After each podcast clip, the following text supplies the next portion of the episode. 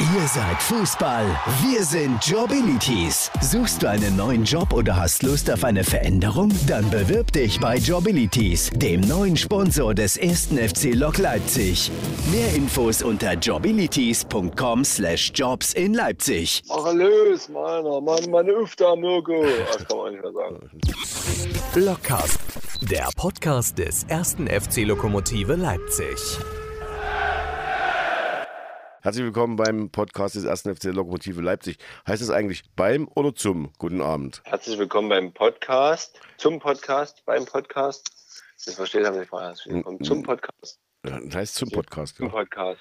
Okay. Also es ist wie an und zu Weihnachten. Ich glaube, die Menschen in Norddeutschland sagen bestimmt zum. Ja, Und dann gibt es so eine Zum-Beim-Linie, ja, wie es in, in, Großbritannien die Bugger-Bagger-Line gibt, wo Leute Bugger sagen und andere sagen Bagger, also so But und Bat. Und äh, in Deutschland gibt es auch die Zum- und Beim-Podcast-Linie, bin ich mir ganz sicher. Du musst sie nur, du musst sie nur suchen, finden wollen, Thomas. aber wir können ja sagen im Podcast. Wir beide können ja sagen im. Herzlich willkommen im Podcast. Ja, wenn wir uns Das gegenseitig ist der klingt begrüßen. bescheuertsten von allen.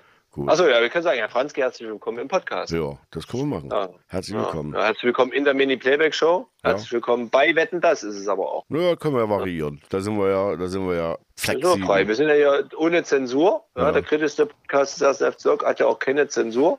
Oh, Zensur von übrigens. Ja, Zensur. Der, der, der gesamte, die gesamte Redaktionsleitung saß neben uns am äh, Samstag beim Spiel. Beide. Ah, ja, ja, ich dachte, du, du durftest so äh, nur eine bestimmte äh, Binde tragen beim Podcast aufnehmen. wolltest Ich habe alle Nee. Binden getragen, die ich habe und es sind nicht viele, aber ich habe sie alle dran gehabt. Nee, Binde, Binde, nicht Binder, Thomas. Nicht, dass du es Binden, Binder ja, ja. die Krawatte. Nee, Binden. Binden, Ich habe ja aus Protest hatte ich ja mich letzte Woche mit Gulasch verbunden, nee, mit Soljanka bekippt und jetzt habe ich noch die Binden dazu an. Aber hast dich mit Gulasch? Achso. ich habe mich festgeklebt, habe ich doch gesagt, am Mikrofon und habe mich mit Ah, ja, ja, und jetzt habe ich noch die Binden an. Aber die gesamte Redaktion war da und ich nenne jetzt nicht wer was, die haben sich aber vorweihnachtliche Getränke gegönnt, von daher waren die auch entspannt. Und, Alle waren sie da. Alle waren sie da. und, Außer Erich Honecker. darf man das noch sagen? Ja, ist das noch? Klar, Erich Honecker ist doch ja klar, gut beurteilter Mann. Da kann man jetzt wieder drüber streiten. Manche würden ja wahrscheinlich Siegerjustiz drüber schreiben, über die Urteile zu Erich Honecker. Andere nicht. Er ist auch in, in der Historie nach wie vor umstritten, ob man einen Mann, also einen ehemaligen Staatsmann wie Erich Honecker, aber ich glaube, so umstritten ist es vielleicht doch nicht. Ich weiß es nicht. Aber auf jeden Fall eine spannende Entwicklung, die er da genommen hat. Nach der Wende gibt es ein Buch von ihm, Tagebuchaufzeichnung aus dem Gefängnis. Mhm. Hat er selber geschrieben, er, ne? hat er selber geschrieben? Ja, kann ja auch bei gegebener Zeit mal aus diesem Buch zitieren. Haben wir lange nicht gemacht. Haben wir lange nicht mehr gemacht. Ich suche mal das Buch, Thomas. Du kannst ja unsere Hörer ein bisschen äh, bei Laune halten. Ja, ich tanze eine Runde oder sowas. Du Aber kannst auch, nee, nee, wir können ja über das Wochenende sprechen. Es gab ja immerhin Fußball. Fußball. Ja, zumindest, Fußball. zumindest in Leipzig, Fußball, ja. ja. Du warst ja nicht da, du warst ja andersweitig unterwegs und hast natürlich Wo war ich äh, denn? Ach so, oh, beim VfL Halle, Himmelswillen, ja. Oh. und hast natürlich äh, einen historischen Moment verpasst. Da Das ja, ist so 100. Tor vom Jamal. genau, ja, das 99., 100 und 101. Ja, mir war das, 100, äh, das 99. natürlich auch am wichtigsten. Ja. Und ja, das Spiel an sich war ja nun, ich sag mal, na, wie soll ich sagen? Also, na gut, Pokal ist ja meistens nicht Entrecot-Steak, das ist ja eher ja, gehacktes. Heißt es generell. Entrecot oder heißt es Entrecot? Ich weiß es nicht. Entrecot. Also, ich, ich denke Was mal. für ein. Rekord? Entrecot, würde ich ja, sagen. Entrecot. Aber Ja. ist, eigentlich geht es ja um Steak. Also, es, äh, was wollte ich sagen? Pokal ist Steak? Nee, Pokal ist kein Steak, das ist eher gehacktes Stücke. So wollte ich sagen. Das Spiel war jetzt nicht schön. Die Gäste hatten äh, lustige, unterhaltsame Fans dabei. Die haben sogar Winkelemente mitgebracht. Oh. Dann sah das alles nicht aus wie Regionalliga gegen Sechsligamannschaft, zumal die ja äh, vier Spiele am Stück verloren hatten und äh, in der Woche auch irgendwie fünf Ja, müssen, ja, ja, die sind vom Tabellenführer, die Tabellenführerschaft mussten sie aufgeben, ja, ist richtig. Ja, aber so wie sie gespielt haben, also hätte man jetzt nicht auf die Idee kommen können, dass die in der sechsten Liga spielen. Also In der hintersten Ecke war Ja, Entschuldigung. Ja, sechste Ligaspiele haben sie es gut gemacht, ja. ja doch. Also, aber das Spiel war halt nicht schön. Das war halt ja Pokal. So. War halt klar, Lok wird irgendwie gewinnen und die können es nicht gewinnen, oder wie? Oh, 1-0 Australien. Habe ich verpasst jetzt hier. Während ich das Buch gesucht habe, fällt hier ein Tor. Ist ja Wahnsinn. Gut, aber wir wollen uns aber den ersten FC Lok kümmern und diese, diese WM WM sein lassen im Podcast. Ja, Wetter war auch ganz okay. Ja, es war arschkalt. Also frühmorgens war, lag ja noch Schnee im Stadion und als die Sonne dann abdrehte, war dann so wie Raureif auf dem Rasen. Also es war schon wirklich merklich kalt. Aber du hast ja gesehen, Jamal hat sich kurz vor seinem Kopfballtor noch einen Schluck aus der Pulle des Torwarts genehmigt, ohne den zu fragen. Ja. Und da scheint es den Spielern dann doch nicht kalt gewesen zu sein. Ja, Präsident war Naja. nicht da, der war Privatier. Was hat das Trinken mit, dem Käl mit der Kälte zu tun? Na, wenn es jetzt so kalt ist, dass du, dass du da unten stehst und sagst, ja, es ist so kalt, dann musst du ja nicht unbedingt was trinken. Ja, ist richtig. Ja, deswegen meinst du. Ja. Ich habe gesehen, der Regenschirm ist übergegangen in den Besitz meines äh, geschätzten Freundes Naja. ähm, Matthias. Naja, ja, ja, der ist übergegangen. Das war eine, glaube ich, die Übergabe, dass du den kriegst, weil ich jetzt nicht Lust habe, den wochenlang mit mir rumzuschleppen. Ach Also, so, das ist bitte nicht wert, ne? Ja, doch schon, aber ich dachte mir, ehe ich dich mal nicht mehr sehe und so selten sehe und es regnet und schneit, dass du den Schirm nutzen kannst. Deswegen gibt es jetzt den Schirm offiziell. Matthias hat ihn jetzt in Verwahrung. Er hat sich auch geweigert, ihn mitzunehmen, aber musste, was bleibt ihm übrig? Und sobald du ihn triffst, kannst du sagen, Schirm her. Nicht Schirm her, sondern Schirm her. Äh, Dass ich dich nicht mehr sehe, das Gefühl hatte ich diese Nacht auch. Ich stand von um drei bis um vier auf einer vollgesperrten A9. Da dachte ich, um Himmels Willen, also, puh, wann, äh, wann soll ich denn jemals wieder hier raus? Und ich finde auch im 21. Jahrhundert, dass es keine Kommunikationsmöglichkeiten gibt. Ich habe dann versucht, über Twitter rauszufinden, über Medien und so. Es gibt keine Möglichkeit, äh, es gab keine Möglichkeit, in der Nacht rauszufinden, was ist passiert, wie lange wird es noch dauern und so weiter und so fort. Es kam auch keiner. Manchmal hört man ja hier, ach ja, das Rote Kreuz kam rum, verteilte Decken und Getränke oder irgend sowas. Gab es keinen, der da rumkam. Wir waren auf uns selbst äh, gestellt. Ähm, und wie gesagt, von 1 Uhr und Google Maps, äh, manch einer würde sagen, macht das Navi an. Google Maps zum Beispiel hatte gesagt, plus sieben Minuten. Hm, das ist ein Unfall gewesen. Es war ein Unfall, ähm, sah auch echt ganz schlimm aus. Also du kannst natürlich dort dann nicht einen Auffahrunfall noch provozieren, weil du glotzt. Aber mein Beifahrer hat geguckt und ich habe so mit einem Auge rübergeschielt und da war, also da war nicht viel übrig von diesem Transporter. Oh, ein Sattelzug hatte am späten Montagabend auf der Fahrbahn Richtung München eine Panne und hielt an, wie die Polizei am Dienstag mitteilt. Ein Kleintransporter fuhr auf den Sattelzug auf und ein Auto auf den Kleintransporter. Der Fahrer des Kleintransporters sowie Fahrer und Beifahrerin des Autos wurden schwer verletzt. Die Polizei machte keine Angaben zum Alter der Verletzten, steht hier bei DPA. Also das ist jetzt eine Meldung gewesen, aber äh, wie gesagt, in der Nacht da kommt es auch blöd vor. Nun gut, aber ich sag mal, Podcast hätte ich auch im Auto machen können. Das wäre ja gegangen, hätten wir uns zumindest gehört. Thomas, ich habe das Buch gefunden über Erich Honecker, dazu sagen wir nachher was. Aber zunächst wollen wir erstmal unseren Gast kurz Hm, Na, warte mal noch, warte mal noch ganz kurz, ganz Ach nee, kurz, du ganz kurz. Hausaufgaben genau. sowas, ja? Jetzt hat ja unser, wie sagen die Jungs immer, unser Geschichtsonkel, Ja, der, ja, der kleine dicke Geschichtsonkel, so nennt er sich doch selber, oder? Na klein und dick nicht, aber Geschichtsonkel ja. Aber das kannst du ja mit ihm ausdiskutieren, mein klein und dick. Bei Facebook habe ich das schon gehört von ihm. Nee, nee, nee, das war jetzt keine subtile Beleidigung. Body-Shaming machen wir beim ersten FC Er, er hat eine sehr, sehr interessante. Geht um Pokal, geht auch um äh, Jamal. Übrigens die Auslosung ja, Bockwurst-Pokal oder jeder Pokal? über den Bockwurstpokal. Ein Bockwurst-Pokal, okay. Ja. Ich kann meiner Mannschaft keinen Vorwurf machen, schönes Wetter, so viele Leute. Also, Wenn 0-3 gegen Bautzen zu Hause kannst du mal verlieren, das sind auch keine Anti-Fußballer. Und wir müssen weiter paddeln jetzt, ja. Das ist alles nichts. schönes Wetter, so schön, dass so viele Leute gekommen. Herrlich! Herrlich. Verregnet November, Mittwoch, und da kommen 1000 Leute und wir verlieren 0-3. Herrlich! So, gut jetzt. Aber die Auslosung steht ja fest. Dynamo Dresden gegen Zwickau, Chemnitz gegen Aue, Lipsia. Eutrich gegen Neugersdorf. Und wir spielen gegen wen spielen wir denn eigentlich? Gegen Großenhain oder Grimma? Und ich Genau, habe Sieger mir- Groß ein Grimmer. Ja, und das, also Dresden, Zwickau, ja, wäre Dresden, würde ich mal tendenziell sagen, so gefühlt. Ja. Chemnitz, Aue. Das ist offen, das ist ja, offen. Das kommt ja, offen. da wäre es natürlich schön, wenn Aue. wär's schön. Halbfinale in, Chemnitz. Nee, nee, das will ich eben gerade vermeiden. Also Dresden soll mal gewinnen, sage ich mal, Aue gewinnt. Dann spielen die gegeneinander, dann spielen wir gegen. Sieger Eutrich Neugersdorf. Genau. Und dann, ja. Dann ja, dann Ja. guckst du dich an. Also in Lipsa Eutrich, um die Perspektive nochmal einzunehmen, da gewinnst du gegen den Oberligisten Bischofswerda und du weißt, es sind noch vier, fünf Kracher drin. Du kannst noch zwei Mannschaften bekommen, die jetzt nicht so attraktiv sind für die Zuschauer und vor allen Dingen sportlich schwierig zu spielen. Und dann kriegst du Neugersdorf. Ja. Das ist scheiße. Hättest Ja. Dynamo kriegen können, Aue, Chemnitz, Zwickau, Lok und du kriegst Neugersdorf. Ja. Mann, Mann, Mann, Mann. Also our hearts go out zu Lipsa Eutrich an der Stelle, würde ich sagen. Aber Eutrich würde uns doch gut als nächster Gegner dann gut. Also ich ich meine. Ah, ich hätte gerne, also du, in Lipsia Eutrich, das, das atmet doch diese Historie des ersten FC Lok. Das ist unser erstes äh, Testspiel ist dort gewesen, das erste Spiel überhaupt. Matthias, äh, liebe Grüße an ihn, der wird da auch dran denken, hat damals noch einen Fotografen organisiert, der das allererste Foto einer Lokmannschaft des neu gegründeten ersten FC Lok geschossen hat, in damals noch weißen VfB-Trikots. 1000 Zuschauer. Ich wurde von Steffen Kuberts älterem Sohn zusammen mit zwei weiteren Hörern unseres Podcasts, weil Sie sich erinnern können, Spitzname Theke zum Beispiel, hatte eine äh, ange, angesprochen, wir sollten mal die Bälle flach halten, weil wir nur auf die Bande gekloppt haben an der Seite, um ein bisschen Stimmung zu machen. Das sind so meine Erinnerungen an diesen, an diesen Tag. Heiko Prestrich war vor Ort, der sagte, der Tom Franke, der wird, der wird in der dritten Kreisklasse 40 Tore machen, hat er gesagt. Das hat er nicht ganz geschafft, glaube ich, Tom Franke, aber. Aber naja, der hat das, erste Tor geschossen, Tom Franke, oder? Tom Franke hat das erste Tor geschossen, genau. Ja. Das erste Tor. Endstand, glaube ich, wir verlieren 2-4 oder 2-5. Und Trainer von Lipster Eutrich, ha, ja, Joachim Fritsche, würde ich sagen. Weiß ich nicht. Ja, ja, ja, bin ich mir ziemlich sicher. Äh, anyway, wie man so schön sagt, Hausaufgabe wolltest du eigentlich sagen, oder? Ja. Machen wir die später.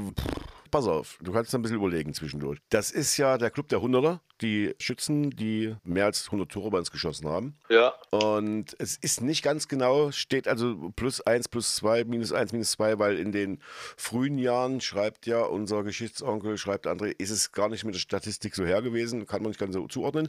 Aber es sind, ich zähle mal 1, 2, 3, 4, 5, 6, 7. Und wie viel schätzt du sind es insgesamt? Spieler des ersten FC Lok und des VfB ja. Leipzig und äh, PSG Eichsteigen. Na gut, die gab es ja gar nicht so lange, dass man 100 Tore schießen können. Also die sozusagen Der Hunderter. die 100 Tore gemacht haben. Ja. Wenzel, Löwe, Kühn, Ziane jetzt natürlich, Häusel, Dirk Vogt, also sag mal 12. Mhm. Gut, Teil 1 der Aufgabe, da gibt es eine 3. Ein, ich zähle mal vor, 1, 2, 3, 4, 5, 6, 7, 8, 9. Aber da steht eben, wie gesagt, es kann auch einer mehr sein oder einer weniger sein. So, die Namen wirst du jetzt nicht alle wissen. Teil hast du schon vorgelesen. Es Nee, vorgelesen habe ich gewusst, bitteschön. Ja, du hast es gewusst. Also. Und jetzt ist es natürlich auch schwierig, weil ich sag mal, da sind Spiele dabei mit 197 Spielen, ja, aber es sind auch welche mit 456 dabei. Wurscht. Ja. Wir machen das dann so als Hausaufgabe. Wer führt denn die neuer Torschützenliste bei den Hundertern an? Das ist eine Hausaufgabe. Hast du Zeit bis. Das ist meine Hausaufgabe. Okay, ich mache kurz die Excel-Tabelle von Jens-Peter Hirschmann auf, dann Ja. kann ich es dir dann auch gleich nach. Darf ich schon zeitiger abgeben oder muss es Ja. nächste Woche sein? Nee, nee, dies, das ist ja eine, eine Kurzkontrolle. Hausaufgabe ist es ja nicht. Kurzkontrolle. Also ich habe ja die, die Sendung Zeit, ist wie so eine Saalwette jetzt oder was? Wie eine Saalwette. Du darfst auch mit dem Bagger irgendwie durch dein Wohnzimmer fahren, wenn es hilft. Mit dem Bagger. Ich möchte lieber gerne an Buntstiften lutschen. Das geht, Geht auch. das Das, auch? das ist aber die Wette gewesen, die Titanic damals, das Satire Ja, ja, genau, genau. Das weiß halt keiner mehr, ne? Ja, Also, also, daher, diese, also, du hast die Anspielung verstanden, du hast das entsprechende Alter, aber nicht mehr jeder hätte das. Du kannst gewusst. am Buntstift lutschen und kannst auch mit dem Bagger fahren, was immer du tust. Wir werden das heute noch auflösen. Haben wir noch was? Haben wir jetzt den Jamal gewürdigt genug? Wir haben den Jamal genug gewürdigt, weil der war ja letztens erst als Rekordspieler. Nun ist er äh, einer derjenigen, die in den Kreis der Hunderte aufgestiegen ist. Also herzlichen Glückwunsch hier an der Stelle nochmal Jamal. Und ich weiß gar nicht, ob er den Podcast überhaupt hört. Vielleicht brechen wir uns ja ihn ab und Jamal hört ihn gar nicht. Na, es Ähm, wird kann er bestimmt, bestimmt, wie sagt man, zugetragen. Wir haben heute einen Gast, der hat mit Fußball jetzt nicht ganz so viel zu tun. Ja, indirekt halt, weil er mit, mit der Aktion Lokfans helfen zusammenarbeitet. Wir werden ihn mal fragen, was sein Fußballhintergrund ist, ob es einen gibt. Hm? Soll ich noch weiter vorstellen oder machen wir das dann Wie- as we go? Wie du das möchtest. Also wir rufen äh, den Micha an vom Hilfebus-Team aus Leipzig. Der Hilfebus ist ein Angebot für Menschen, die auf der Straße leben. Der fährt abends durch die Gegend und unterstützt diese Menschen und die Aktion Lokfans helfen unterstützt wiederum die Aktion. Und alles Weitere wird uns der Michael erzählen. Wir werden gleich mal fragen, ob er im Dienst ist und nebenbei telefoniert oder ob er heute frei hat. Thomas, ich würde mal sagen, ruf mal an. Zück, zück die Wählscheibe. Äh, geht los los. geht's. Unser Gast heute, Micha. Der Ja. Marco hat gerade erklärt, dass die Organisation was mit dem Bus zu tun hat. Das würde mich als erstes interessieren. Was hast du mit dem Bus zu tun? Also, ich bin jetzt seit vier Jahren beim Hilfebus. Ist ein Projekt vom Suchtzentrum Leipzig, äh, wird gefördert von der Stadt Leipzig. Und wir sind an 365 Tagen im Stadtgebiet von Leipzig unterwegs, suchen obdachlose Personen auf, bieten Hilfe an, verteilen Sachspenden, je nachdem, was gebraucht wird. Und machen gleichzeitig auch die Vermittlung in die städtischen Übernachtungsheime, wenn das gewünscht ist. Hm. Gleichzeitig ist eigentlich so unsere Aufgabe, äh, wenn man es ganz grob sagt, wir halten Kontakt. Hm. Wir bieten Kontakt an, wir reden mit Leuten, wir hören zu, wir beantworten Fragen, bieten Unterstützung an. Aber dieses Kontakt halten ist glaube ich, so das Kern der Geschichte. Mhm. Ich habe diese Woche äh, was von Böhmermann gehört. Äh, da ging es auch um das Thema, ich glaube in Berlin. Er erklärt dann kurz, dass es eben zusehend immer mehr Leute geben, die abends in Müllbehälter und Flaschen suchen etc. Und da kommt so eine, so eine, so eine, ja, ich fand's flapsige Abstufung. Er sagt, na, dann sind eben die klassischen Penner, dann hast du eben die alten Leute, die kein Geld haben und dann hast du noch die Junkies. Und so beschreibt er das Klientel, was er so in ja, Richtung, er hat als Oberbegriff mit die Penner, die man so kennt, äh, bezeichnet. Was ist das jetzt zum Beispiel äh, für, eine, für eine Differenzierung? Gibt es das überhaupt? Kann man sagen, das sind die einen, das sind die anderen? Oder sagt man, nee, generell, das sind Leute, die haben keine Obdach? Naja, also äh, differenzieren würde ich da gar nichts und stigmatisieren erst recht nicht. Wir sind schon in erster Linie dazu da, ähm, äh, Leuten Unterstützung anzubieten, äh, die von Wohnungslosigkeit betroffen sind, also die auf der Straße schlafen, die in Abbruchhäusern schlafen, zum Teil in stillgelegten Kleingartenanlagen schlafen oder, ja, ihr kennt das ja wahrscheinlich alle äh, aus dem Stadtbild, gerade so um den Bahnhof oder im Zentrum, ist es ja ziemlich sichtbar. Also wie gesagt, das Flaschensammeln, das ähm, machen, glaube ich, so viele, auch die eine Wohnung haben. Darum würde ich da gar nicht so äh, den Fokus drauf halten. Suchtmittelgebrauch ist natürlich auch wie überall anders halt ein Thema, betrifft die auch. Gleichzeitig spielen psychische Erkrankungen halt eine Rolle, natürlich finanzielle Situationen oder halt auch Schicksalsschläge im Leben, warum Menschen obdachlos werden. Also wie gesagt, so äh, Kategorien kann man da definitiv nicht aufmachen. Also unser Klientel reicht, wenn ich jetzt mal so über die vier Jahre das betrachte, von 14 bis 80 Jahren. Mhm. Also darum ist es sehr, sehr bunt gemischt. Und man kann sich Gruppen aufmachen, aber ähm, würde ich mich wirklich schwer tun damit. Ha, ha. Der Hilfebus gehört ja zum, zum Suchtzentrum Leipzig, glaube ich, ne? Genau. Richtig? Genau. Ja, und, und die, das Suchtzentrum wiederum gibt, wenn ich mich recht entsinne, die Kippe raus, die Straßenzeitung. Genau. Und, und äh, da habe ich letztens einen Beitrag gelesen, so nach dem Motto, äh, in Deutschland, wie kann man denn in Deutschland obdachlos sein? Und da wurden so verschiedene Gründe aufgeworfen, warum das nach wie vor möglich ist. Kannst du nochmal die Menschen abholen, die eben diese Meinung vertreten? In Deutschland muss eigentlich keiner obdachlos sein warum es dennoch eine, soweit ich weiß, auch steigende Anzahl Obdachloser in Deutschland gibt? Naja, also das Thema Obdachlosigkeit äh, gibt es ja schon eine Weile in Leipzig, aber es wird ja, äh, äh, werdet ihr wahrscheinlich selber kennen, oder aus eurem Bekanntenkreis sucht meine Wohnung. Das ist jetzt nicht mehr so einfach ja. wie vor zehn Jahren. Zugangsvoraussetzungen, also man braucht einen positiven Schufa, man braucht am besten einen Job, äh, wenn man den nicht hat äh, oder beides nicht hat, dann wird es schon schwierig. Gleichzeitig, wenn man halt in Leipzig halt verwurzelt ist, dann fällt es einem auch wahrscheinlich schwer, einfach, ja, zieh nach Bonner, sagt ein Sozialamt zum Beispiel, da gibt es noch Wohnungen, aber wenn man das nicht möchte, wird es halt schwer. Gleichzeitig sind natürlich so immer so persönliche Belange spielen halt äh, auf jeden Fall eine Rolle. Also das geht von Trennung bis Partner, Partnerin ist gestorben, wie gesagt, psychische Erkrankungen spielen zum Teil eine Rolle. Natürlich auch ein Suchtmittelgebrauch, warum man halt Wohnungen verliert. Aber das ist auch, das ist so breit gefächert, dieses Thema. Da könnte ich jetzt auch nicht wieder äh, irgendwelche Kategorien halt nennen oder sagen, darum werden Leute obdachlos. Ja, das ja, ist sehr, sehr breit. Und hat meistens immer persönliche Hintergründe, die man auch zum Teil auch gar nicht verstehen kann. Gibt so ein klassisches, also ein klassisches Verhaltensmuster, wo man sagt, irgendwann geraten alle, die obdachlos sind, zwangsläufig in so eine Schiene und da äh, sind sie halt drin und dann kommen sie da aus eigener Kraft nicht wieder raus.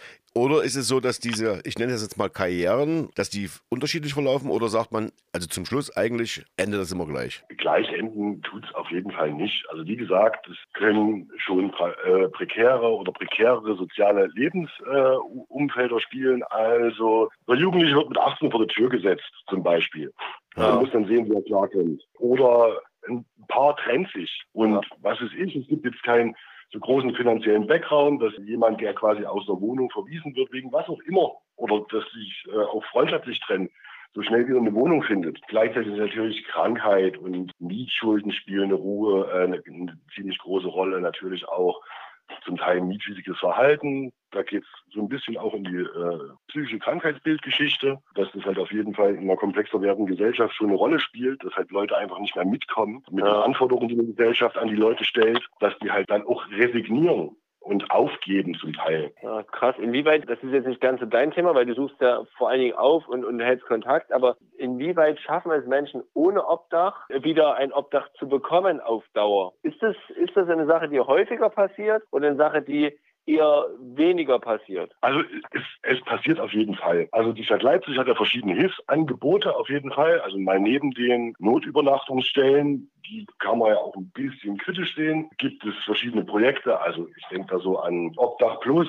das wendet sich an äh, Leute, die auf der Straße leben und halt äh, von psychischen Erkrankungen betroffen sind.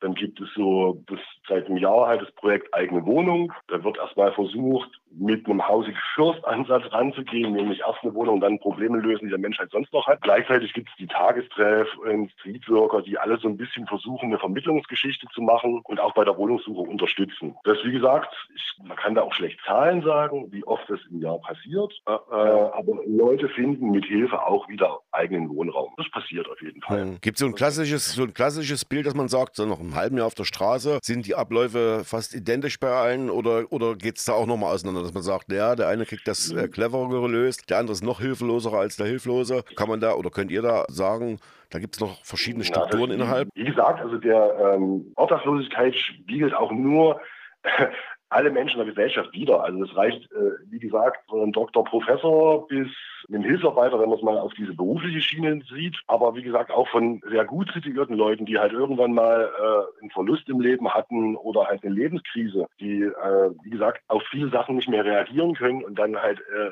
für sich halt resignieren landen auf der Straße. Naja, Drogen, Alkohol, ähm, hast du ja ähm, gesagt, spielt da bestimmt bei vielen eine Rolle. Genau. Und was ich jetzt in der ganzen Betrachtung so ein bisschen vergessen habe, ähm, ist natürlich, was jetzt, äh, ich sag mal, in letzter Zeit halt vermehrt vorkommt, ist so ein bisschen Obdachlosigkeit unter EU-Bürgerinnen, die halt in Deutschland keine Sozialleistung erhalten und deswegen auf der Straße landen. Da gibt es da wahrscheinlich auch schon im Fernsehen gesehen, diese, naja, ich sag's mal, Lohnsklaverei. Ja. Also hatten letztens so einen Fall, ähm, der ist halt, war ansteuert auf einer Baustelle, war ganz normal arbeiten, hatte einen sehr blöden Chef, hatte keine Papiere, der Chef hat ihn rausgeschmissen, der saß mittellos hier und wusste gar nicht weiter. Ja, ne? also ja, versuchen hier anzukommen und zu arbeiten und du wirst ja selber merken, wenn du mal einen Handwerker suchst, das ist jetzt nicht mehr so einfach. Ähm, aber Leute kommen hierher und machen Jobs, die kein Deutscher mehr machen möchte und werden zum Teil halt ausgenutzt und landen deswegen auch auf der Straße, weil in einem fremden Land ohne Geld, ohne Papiere bist du erstmal richtig am Arsch. Ja, das kann ich absolut ähm,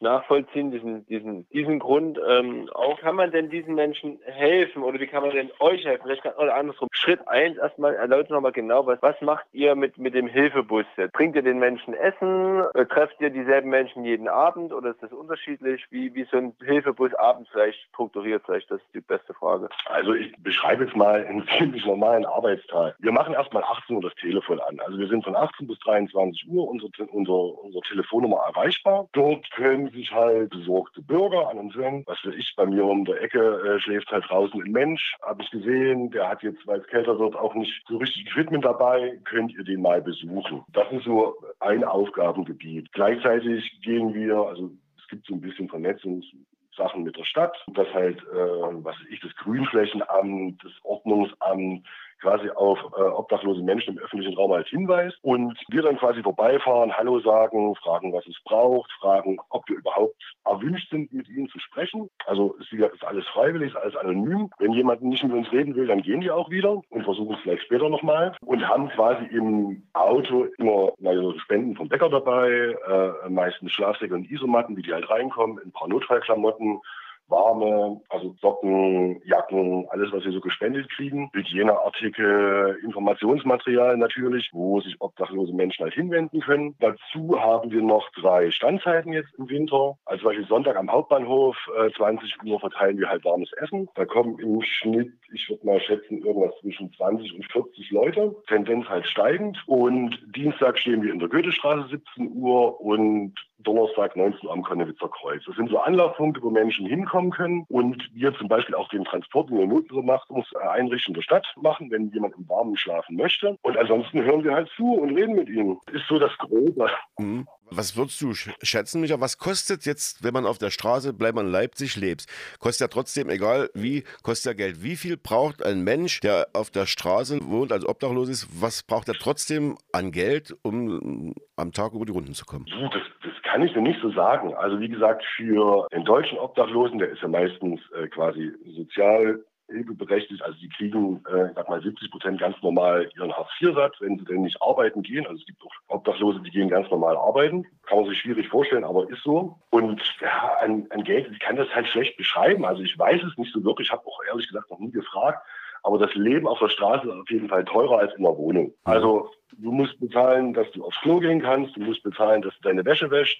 Du musst bezahlen, dass du duschen kannst. Nur ein Beispiel. Die Notübernachtung in Leipzig kostet Geld. Hm. Also willst du ein warmes Bett, zahlst du 5 Euro. Wenn du die nicht hast, darfst du von 21 bis 7 Uhr ein Bett nutzen. Für die, die 5 Euro haben, die dürfen schon 16 Uhr rein oder 17 Uhr. Hm. Also gibt es auch ein bisschen eine Zweiklassengesellschaft. Hm. Ähm, aber generell, wie, wie, gesagt, die Versorgung mit Essen, also äh, wenn du nichts kochen kannst und keine Waschmaschine hast und keine Dusche, kostet halt auf jeden Fall mehr Geld als in der Wohnung. Wenn du jetzt davon ausgehst, dass durch die Umstände, die ja in Deutschland herrschen, das heißt, alles wird teurer, die gerade im Bereich Wohnung, Energiekosten und so weiter und so weiter, gibt es denn Hilfsangebote für Leute, die sagen, ich spüre, ich ahne, ich vermute, dass ich demnächst meine Wohnung verliere. Ich brauche jetzt Hilfe, damit es gar nicht so weit kommen kann. Gibt es da Anlaufstellen oder seid ihr nur zuständig, wenn es dann heißt, ja, jetzt ist es soweit? Gibt es auf jeden Fall. Also ist, wie gesagt, die beiden Tagestreff, also einmal die Insel in der Plautstraße und einmal die Oasen der Nürnberger Straße, machen auf jeden Fall Sozialberatung. Gleichzeitig äh, machen das die Tagsteams vom Erwachsenen-Streetwork. Die sind genauso für sowas da. Und jetzt auch städtische Stellen wie äh, das Amt für Wohnungsnotfallhilfen in der Prager Straße bieten auf jeden Fall Unterstützung an. Und, Wenn das äh, Leute schaffen, dorthin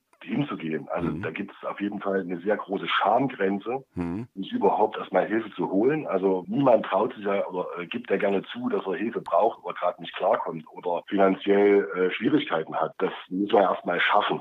Das ist immer die erste große Hürde. Wenn ihr abends unterwegs seid und jetzt neue Leute entdeckt, die ihr noch nicht kanntet aus dem Stadtbild und die ansprecht, sind die schnell bereit, gerne bereit, ihre Geschichte zu erzählen oder brauchen die dann auch eine Weile, um vielleicht auch diese Schamgrenze zu überschreiten und euch dann euch, sich euch anzuvertrauen? Also wie gesagt, es ist halt auch von Mensch zu Mensch sehr unterschiedlich. Gibt, also ich kann es auch nicht in Prozenten oder hälftig-hälftig sagen. Es gibt halt solche und solche. Äh, bei manchen dauert halt, ich sag mal so, diese Erstkontaktphase ein bisschen länger, die auch quasi erstmal so Vertrauen gewinnen müssen, dass wir, wir wollen erstmal überhaupt nichts von dem. Wir wollen nur Hallo sagen und fragen, was es braucht. Wir sind, also wir arbeiten nicht ordnungspolitisch, wir schicken niemand weg.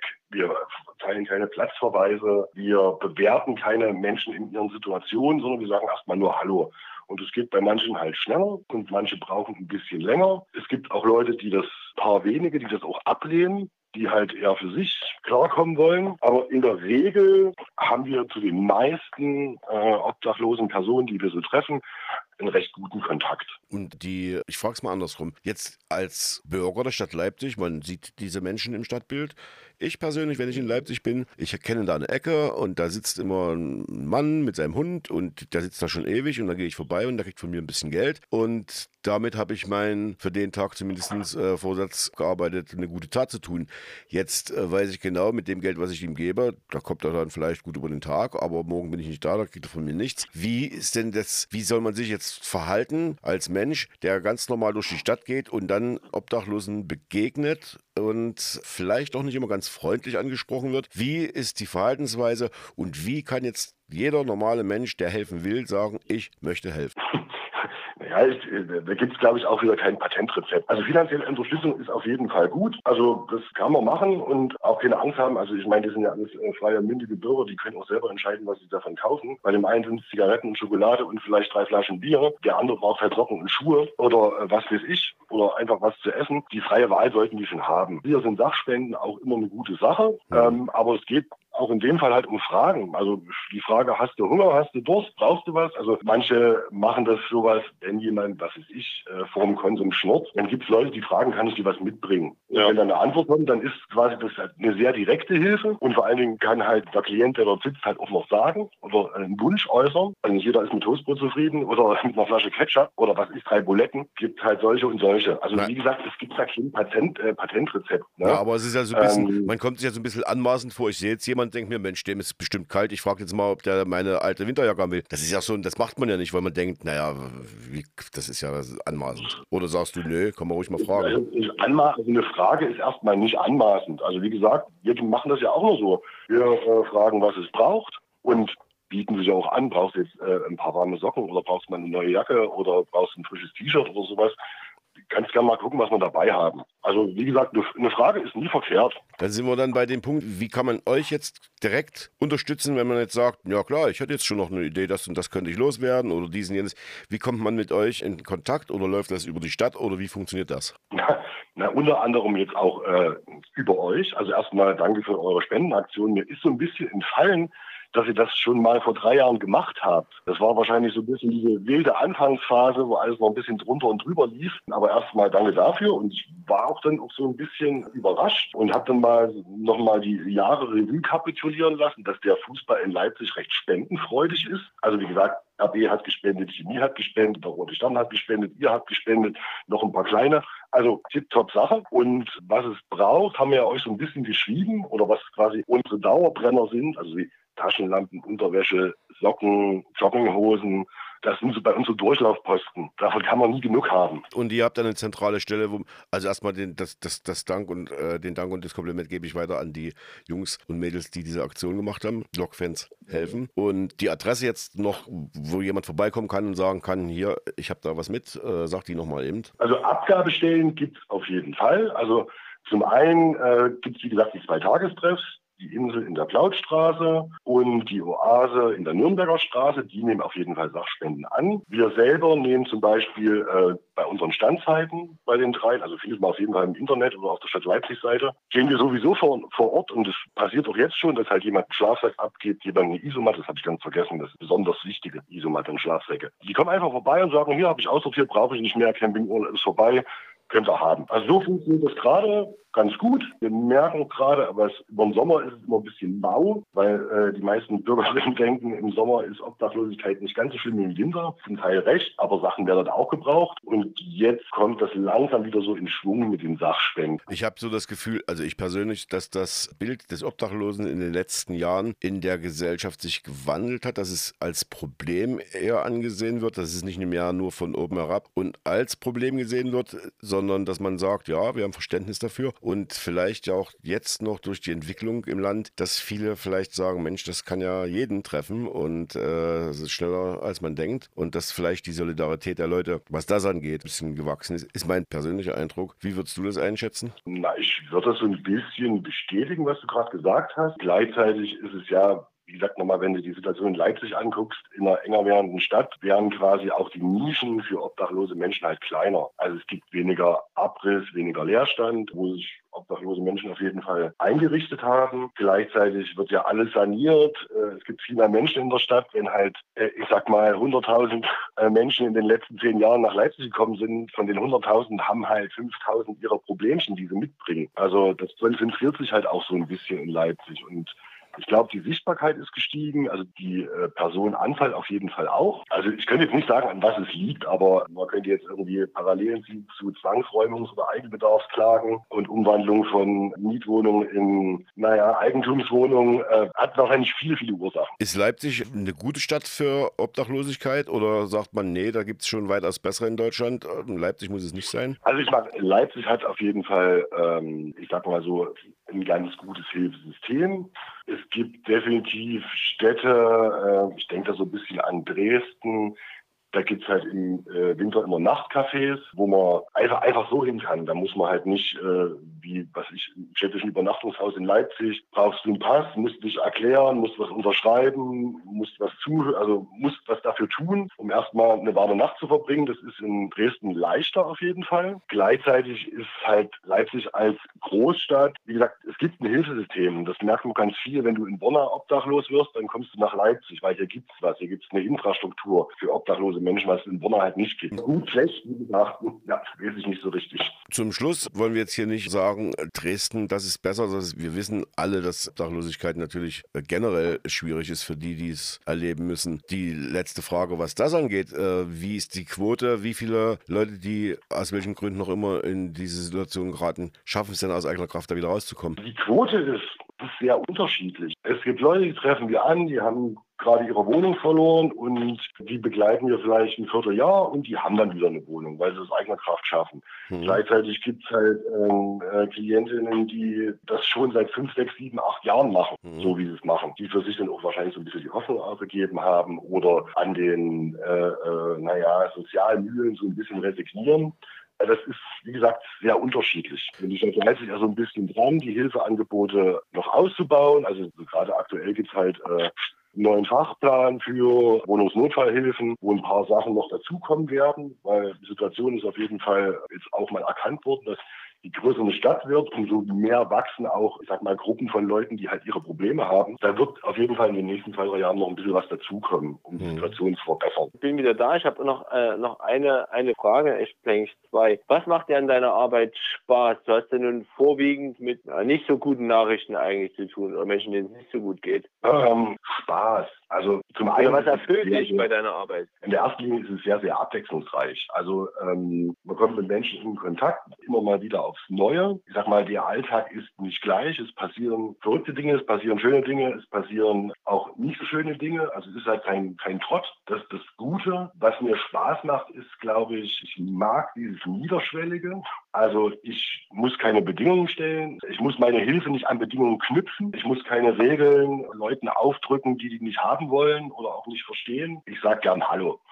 Also, ich, ich, ich rede gern mit Leuten, sagen wir es so. Und was noch dazu kommt, ist, dass, ich sag mal gerade, die niederschwelligen Hilfen, äh, ist es eine dankbare Hilfe, weil die Leute das halt nötig haben. Also ich habe auch früher mal in einem Jugendclub gearbeitet, das war dann irgendwie, oder hat sich so angefühlt, als ob da desinteressierte Jugendliche, naja, vor der Playstation lieber sitzen und quasi diese äh, Hilfen gar nicht brauchen, sondern einfach nur im warmen Raum, wo sie abhängen können. Da habe ich mich ein bisschen gelangweilt zum Beispiel. Verstehe ich. Nun, nun die allerletzte, die allerletzte Frage, Michael, danke für die, für die vielen Einblicke schon mal. Wie hältst du es denn mit dem Fußball in Leipzig?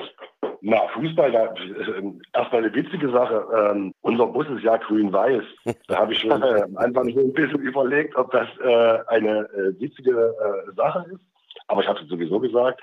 Ich bin jetzt nicht der Mega-Fußball-Fan. Also äh, mal abgesehen davon, wenn ich zum Fußball gehe, ist das wahrscheinlich eher Kreisliga, maximal noch Bezirksliga, weil ich das ehrlicher finde und weil mir das persönlich mehr Spaß macht. Irgendwie auf dem Sonntagnachmittag, wenn man halt Langeweile hat, geht man mal auf den Sportplatz nebenan und trinkt ein Bier und isst eine Bockwurst und guckt ein bisschen Fußball. Da habe ich mit diesem höher liegenden Fußball nicht so viel zu tun. Das, was ich in Leipzig weiß, ist halt, dass es die Realitäten gibt und ein Stadtderby. Viele sagen, ja, die Lok, das sind alles Faschisten. Die Chemiker sind alle linksradikal, darum können die sich nicht gut leiden. Aber wie gesagt, so richtig tangiert mich der höherklassige Fußball nicht so. Schön, dass du die Liga, in der wir spielen, schon als höherklassische Liga bezeichnest. Das ist zumindest mal schon schön zu hören. ist, es, ist es doch, also ist es Ja. Profifußball. Ja, gut. Marco, du noch eine Frage? Ich habe keine weiteren Fragen, Michael. Ich bin, äh, bin sehr froh, dass wir dieses Thema aufgemacht haben und du uns so viele Einblicke gewähren konntest. Ja, Genau, und auch nochmal äh, äh, Danke an euch und auch äh, vielleicht auf diesem Wege so an alle, die sich halt äh, so ein bisschen an dieses Thema hängen und naja, mit Sachspenden oder Engagement äh, ein bisschen die Not gerade auch, auch die Kälte im Winter ein bisschen lindern wollen. Das ist toll. danke, dass du dir die Zeit genommen hast und wie das Marco schon sagt, für die Einblicke, die du uns gegeben hast. Viel Spaß, Ja. wie du sagst, bei der Arbeit, dass du den Spaß behältst und dass ihr erfolgreich weiter eure Projekte verfolgen könnt. Dankeschön. Ja, und macht weiter so. Okay, tschüss. Dankeschön. Ciao. Ciao. Tja, mein Thema, das wir sonst nicht bei uns im Podcast haben, aber wir hatten schon so viele Gäste, die jetzt nichts mit Fußball zu tun hatten. Ja, Das ist richtig. Ja, interessant erstmal, ne? Ja, absolut. Sage einfach diese Vielfältigkeit der Stadt. Also wir bewegen uns in einer 600.000 Mann Stadt und da gibt es so viele verschiedene Berufe. Es gibt eben auch nicht nur den Fußball und ich weiß, unser Trainer äh, sagt zu unseren Spielern äh, hin und wieder auch mal nach, nach Misserfolgen, Leute, es ist nur Fußball. Seid froh, dass ihr gesund seid, dass eure Freunde gesund sind, eure Familie und dass es euch gut geht und der Rest ist Bonus. Und ich glaube, das mag vielleicht nach so einem enttäuschenden Wochenende wie gegen Meuselwitz oder Lichtenwalde, äh, Lichtenberg äh, den, den, äh, den, Zuschauer, dem Einzelnen ein bisschen komisch vorkommen, aber am Ende hat er recht. Ja, also natürlich auch so. Nächster Was Spieltag nützt bis, mir das denn, dass der erste FC Entschuldigung, der erste FC gewinnt, wenn ich äh, selber keine Wohnung habe? Ja. Nächster Spieltag bist du da vor Ort? Ich bin äh, vor Ort beim BRK, ja, ich bin noch dabei, die richtige Mitfahrgelegenheit zu finden. Das ist nicht so leicht. Es gibt Mitfahrgelegenheit, die starten um neun und ich habe einfach keine Lust, da zwölf Stunden in Berlin in der Kälte zu sitzen. Hm. Andererseits, das Catering beim BRK ist berühmt berüchtigt, positiven Sinne. Ähm, vielleicht mache ich Die Also ich freue mich drauf. Duell beim Spitzenreiter immer gut. Ja, Martin ist dann auch dabei. Ich denke. Okay. denke. Denke, ich weiß nichts anderes. Okay. Ähm, also wenn du jetzt nicht Lust hast, nach Berlin zu fahren, ist das auch okay. Ich muss arbeiten. Hör mal zu, die Hausaufgaben, nee, die Leistungskontrolle, hast du die im Auge behalten können, trotz deiner familiären Situation, dass du dich ums Kind kümmern darfst? Ja, naja, das haben ja die eine oder andere hat sich vielleicht gewundert, dass ich keine Frage gestellt habe. Äh, tatsächlich musste ich mich um mein kleinstes Kind kümmern, das mit Bauchschmerzen aufgewacht ist. Aua. Und da bin ich abgekommen von meinen Recherchen tatsächlich. Ich weiß aber, dass ich die Lösung hier irgendwo habe.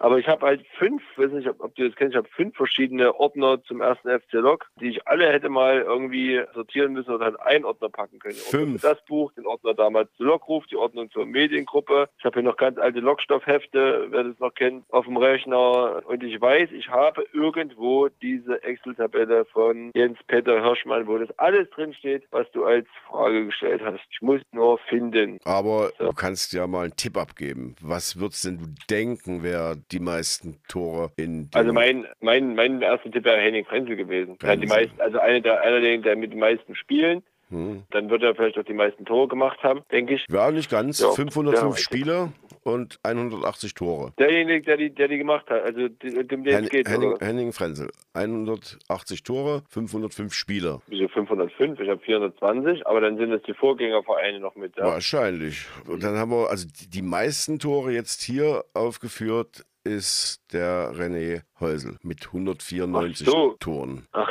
so, na gut, er hat in seiner ersten Saison natürlich schon 80 gemacht, 81. Na klar, dann hat er noch 100. Wie viel hat er? 100? 94 in Dann 206 hat er noch Spielen. 113 Tore gemacht. Na gut, er hat dann in der Bezirksklasse, glaube ich, 37. Bezirksliga, Landesliga, Oberliga. Na gut, er hat dann jedes Jahr zumindest noch, in der Bezirksliga hat er noch über 20 gemacht. Da bist du dann schon bei 130. Und dann immer mal so ein paar, ein paar Tore noch, 10 Tore hier, 10 Tore da. Und er hatte auch relativ lange, von 2004 bis 2011 bei Lok gespielt. Nach wie vor kein Abschiedsspiel oder sowas bekommen. Eigentlich Wahnsinn. Hm. Ja, stimmt. Ich wollte jetzt nicht äh, diese 70er-Jahre-Generation verbremen, indem ich sofort René Häusel sage, aber tatsächlich habe ich auch nicht gedacht, dass es René Häusel ist. Also ja. ich, ich lese dir jetzt einfach vor die Namen, die hier stehen und dann kannst du ja sagen, kenne ich, kenne ich nicht.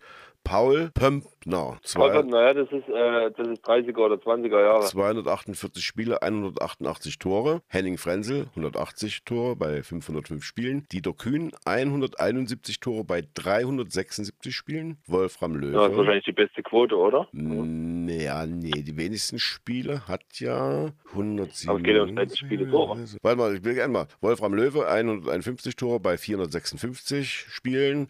Reinhard Tröllitsch, 103 Tore bei 253 Spielen. Dann kommt Jamal mit 101 Toren, 226 Spielen. Martin Schön, 101 Tor bei 349 Spielen. Und Rudolf Große mit 99 Toren, warum auch immer der dabei ist, bei 197 Spielen. Bei Martin Schöne, das sagt mir gar nichts, oder wie hieß der? Martin Schön, ja, kann auch ein Spieler aus den frühen Jahren sein, aber die wenigsten Spiele hat jetzt hier, ja, 197 Spiele sind aber bloß 99 Tore bei diesem Rudolf Rose. Und ansonsten ist schon der René Häusel, der hat ja bloß 206 Spiele in dem Fall bei einer Quote von 194 Toren. Naja, dann ist es so. Dann ist es so. Dann, ja, ich habe hier, im, ich glaube, in unserem Buch 125 Jahre steht René Häusel der Rekordtorschütze des neuen ersten Lok. Ähm, wir planen eine Neuauflage, dann müssen wir da nochmal recherchieren. Da stehen aber übrigens auch 161 Pflichtspieltore. Deswegen wundere ich mich, wo die 194 herkommen. Sowas hatte ich nämlich auch ähm, im Blick. Aber gut, wo, woher beziehst du deine Statistik? Wer ist der Zuarbeiter? Naja, das ist unser, unser Statistiker schlechthin. Der Geschichtsonkel. Genau, aber er, also wie gesagt, es ist, er schrieb ja dazu, dass eben äh, bei den Spielern, sagen wir mal, noch vor, dem, vor der Neugründung, dass das nicht ganz so einfach war, weil da eben die Statistik noch nicht so ausgeprägt war und äh, dann nicht ganz nachzukommen war, war das jetzt ein Pflichtspiel oder war das ein Freundschaftsspiel, die hießen damals auch noch anders und deswegen ist es da gar nicht so einfach gewesen. Aber wir haben es jetzt aufgelöst. Wir freuen uns, dass da Jamal Sian jetzt mit 101 Toren dabei ist. Absolut, absolut. Ich habe noch ein Zitat aus dem Buch von Erich Honecker, wenn es jetzt noch reinpasst. Ne, das passt immer. Erich Honecker, das Buch heißt Letzte Aufzeichnungen für Margot. Es erschien im Verlag Edition Ost und im Klappentext heißt es erstmal, Erich Honecker wurde im Sommer 1992 von Moskau an Berlin ausgeliefert. Er war todkrank, doch er kämpfte. Seine Erklärung vor Gericht machte die ganze Demagogie der Klage sichtbar. Honecker führte in jenen 169 Häftlingstagen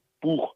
Für Margot überschrieb er seine Aufzeichnung. Im Unterschied zu den Moabiter Notizen, seinen politischen Erinnerungen, wird er darin sehr persönlich, so privat wie in keinem anderen Text. Diese erscheint im Jahr, in welchem er 100 geworden wäre. Ähm, und da heißt es zum Beispiel beim Thema 13. August oder am am 13. August konkret. Im Rundfunk kommen die Meldungen zum Tage. Die Arbeitsgemeinschaft 13. August würdigt die Toten an der Mauer. Selbstverständlich fällt kein Wort zu den erschossenen Grenzsoldaten. Gestern, so sagt der Anwalt, hätten sie das Ermittlungsverfahren um Mord erweitert, natürlich gegen mich, Stoff, Mieke. Es gebe einen Beschluss über eine Hinrichtung, in Anführungszeichen. Ich kann mich beim besten Willen nicht entsinnen. Sie fabrizieren eine Lüge nach der anderen.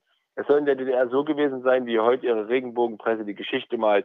Aber nicht nur die, andere machen es noch viel feiner.